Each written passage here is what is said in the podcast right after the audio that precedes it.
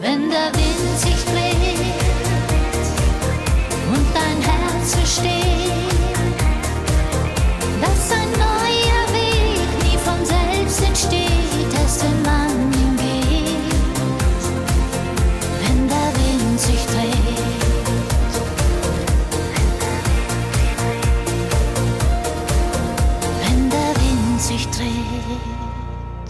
Wenn der Wind sich dreht, heißt die neue Songperle. Mit La Luna Blue hat sich die Grazerin vor 25 Jahren in die Herzen ihrer Fans gesungen.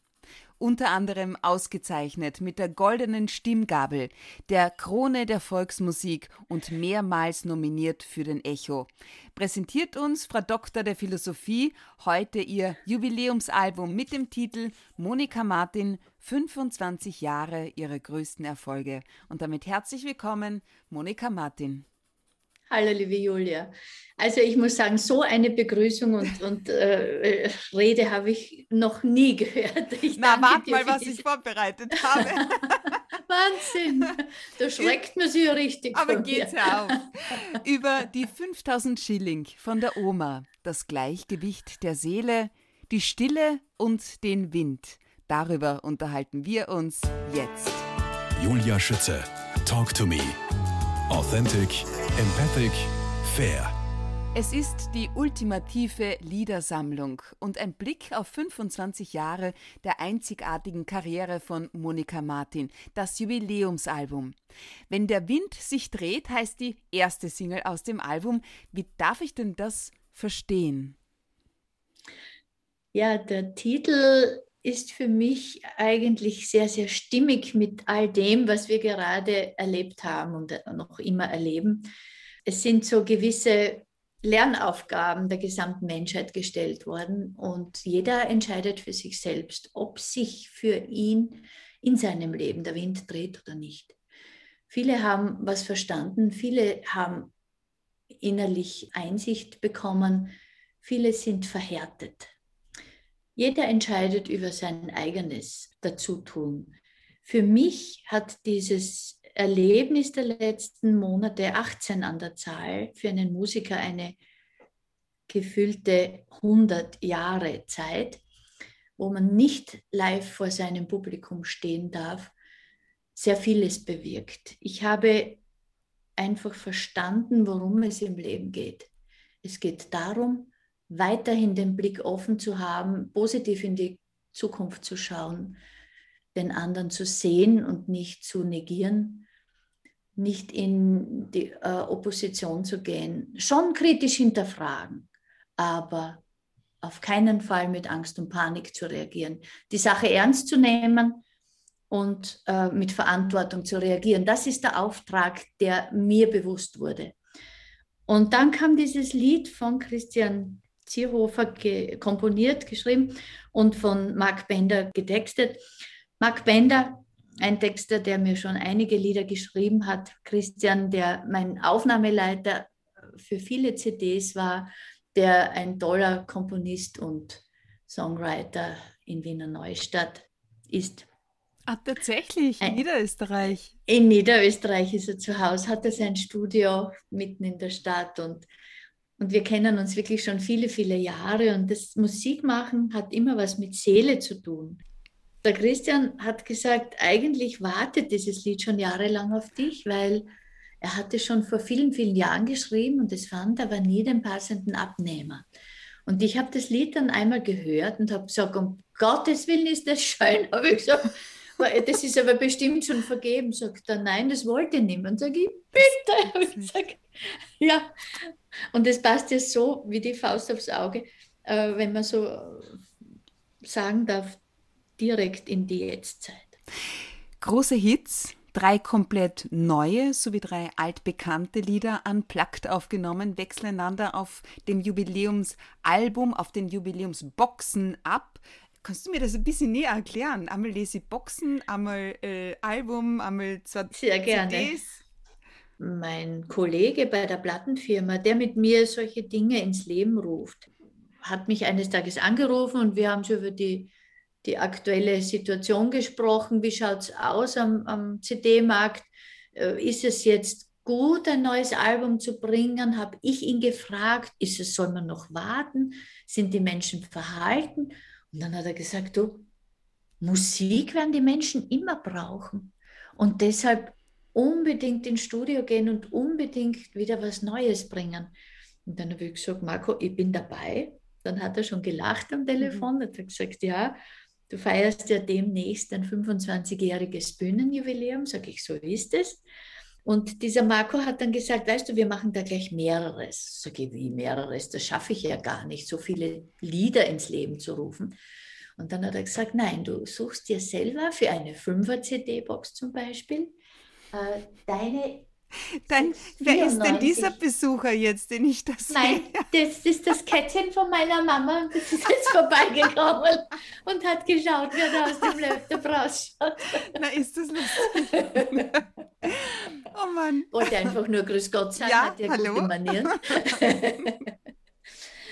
also ich habe mir für diese Fünfer CD-Box meine 94 Lieblingstitel ausgesucht im Laufe der 24 vergangenen Alben, die da entstanden sind. Und ich habe sechs neue Titel aufgenommen, drei ganz neue und drei altbewährte unplugged. Unplugged heißt so viel wie mit Instrumenten gespielt, die nur oder fast nur akustisch klingen.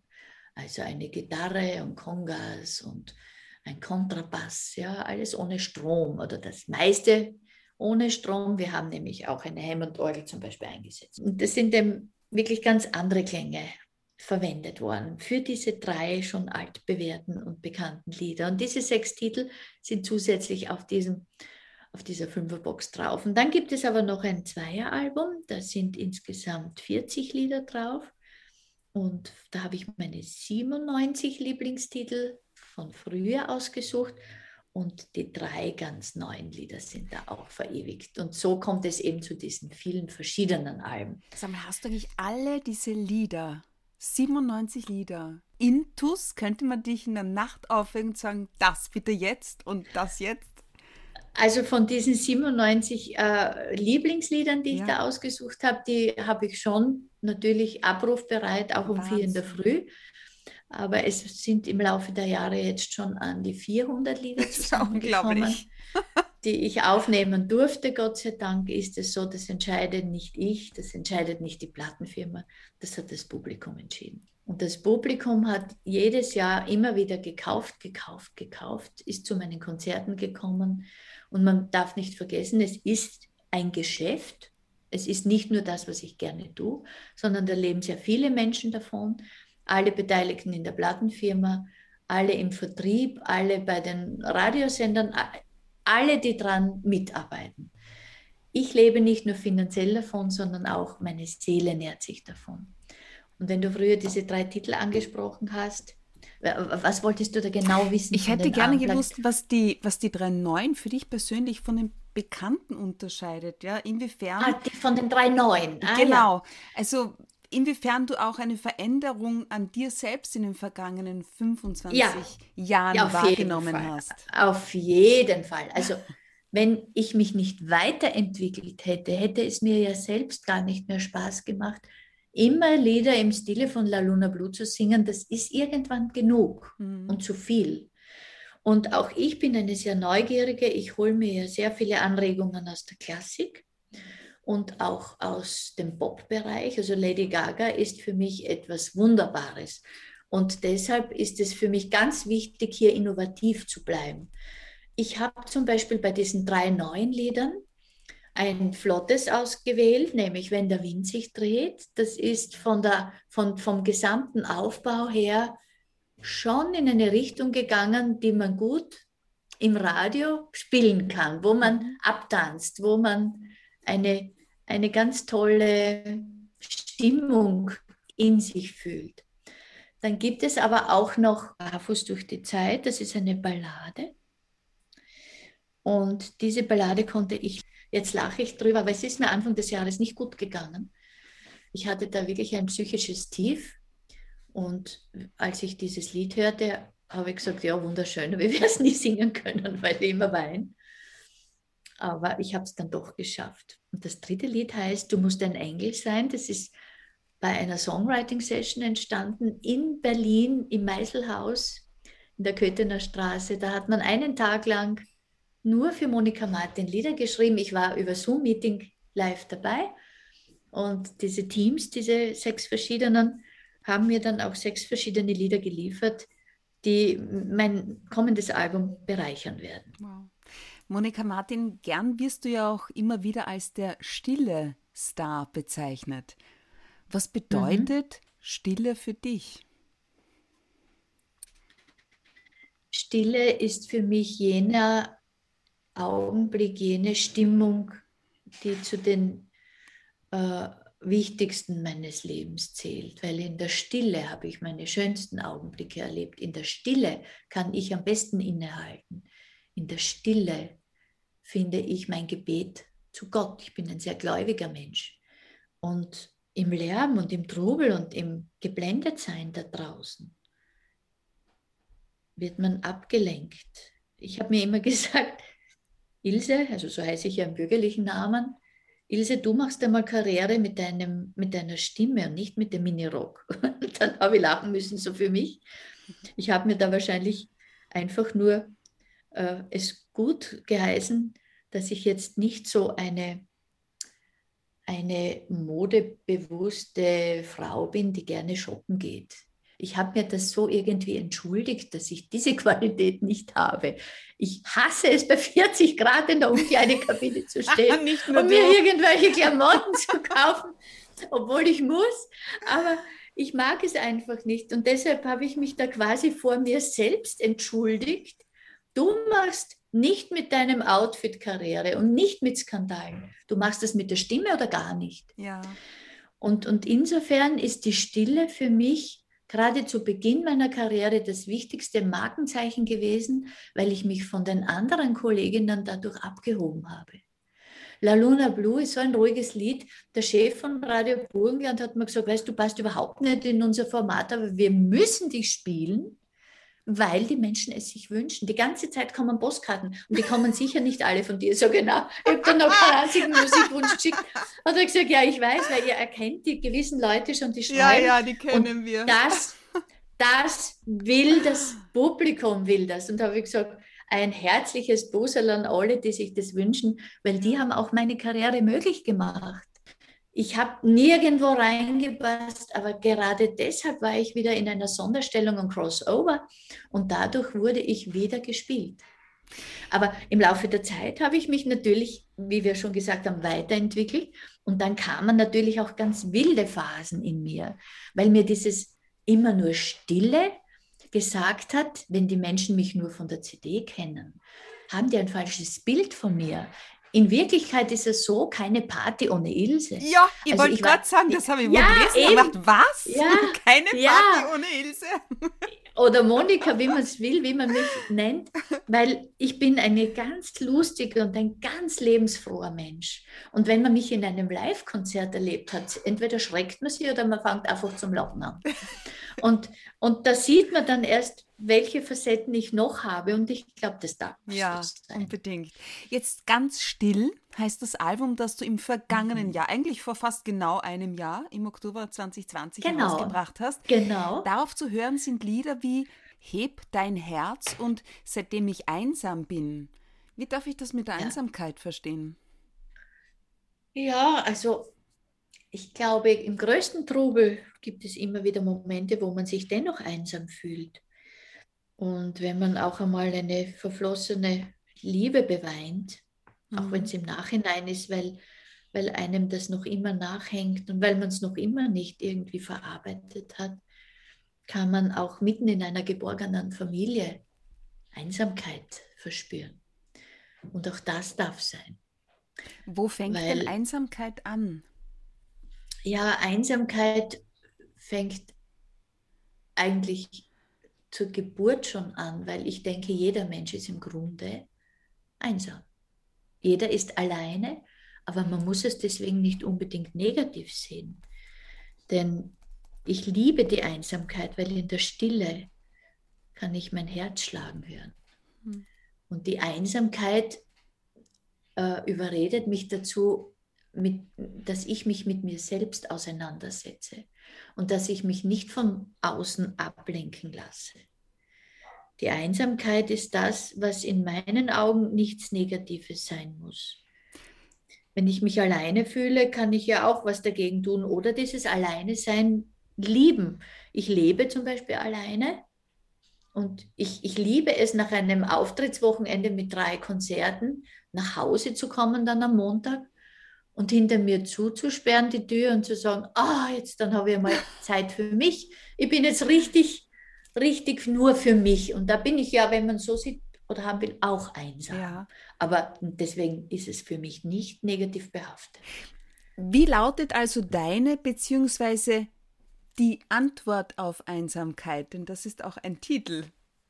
Die Antwort auf Einsamkeit ist im Lied so gemeint, dass ich einer Liebe nachhänge und warte, bis er wiederkommt. Aber für mich bedeutet die Antwort auf Einsamkeit die Chance, Zeit mit mir zu verbringen. Du unterstützt das ja auch, habe ich äh, gelesen, im weiteren Sinne mit Kirchenkonzerten. Dein erstes Kirchenkonzert per Zoom hat, ähm, hat im März 2021, sprich heuer zu Ostern, stattgefunden. Der Titel Auferstehung der Liebe. Ja, das war mein aus ganz wichtiges. Du, ja. Genau. Aus welchem Grund war dir das so wichtig?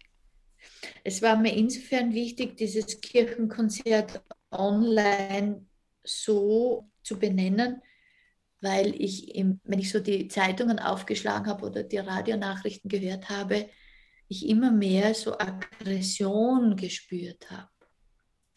Aggression und wir lassen uns nicht zwingen und wir lassen das nicht zu und wir nehmen das nicht ernst und was weiß ich, was alles war.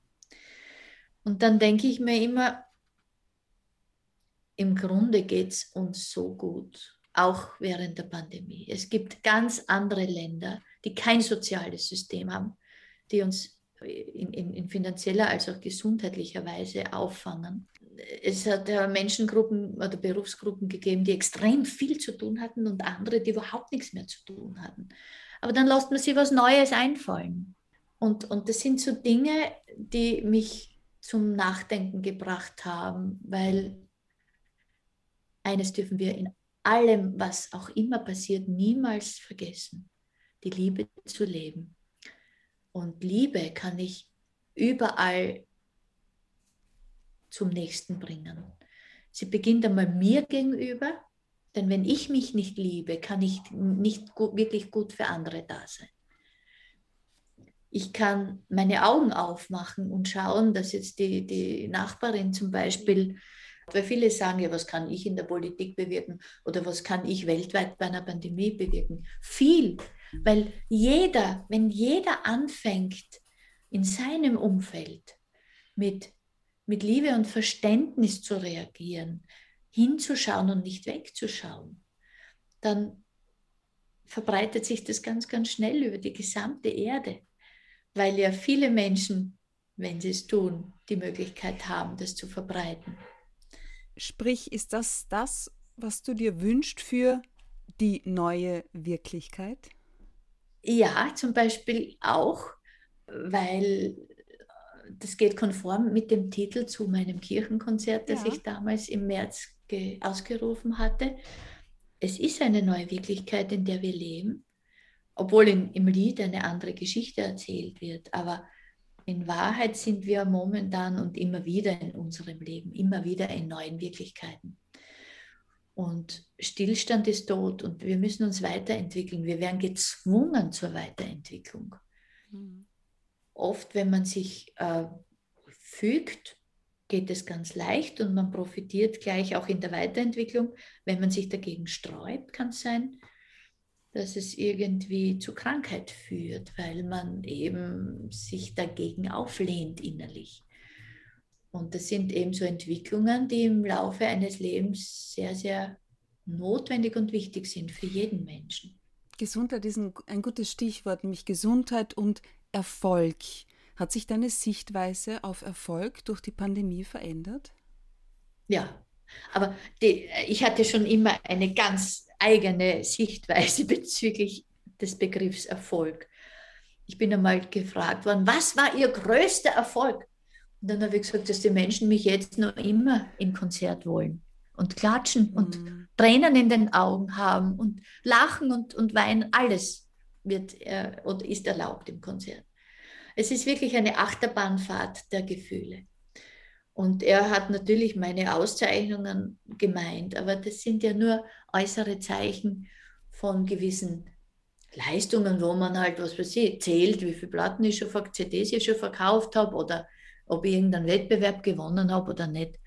In Wahrheit ist es dann ein Erfolg oder ist es dann ähm, gut geheißen vom Publikum, wenn man nach 25 Jahren noch immer, noch immer auf den Brettern, die angeblich die Welt bedeuten, stehen darf. Und das ist etwas, was man eben nicht erkaufen kann. Man kann zu Beginn jemanden pushen, man kann jemanden fördern, dass er wirklich oft gespielt wird, dass er bekannt wird. Aber wenn man aber 25 Jahre lang gefragt ist, dann ist es schon nicht so verkehrt, was man da getan hat. Und darauf bin ich wirklich stolz. Die erste, die an deinen Erfolg geglaubt hat, war deine Oma. Monika Martin, wir Ja. sprechen in Teil 2 gleich weiter.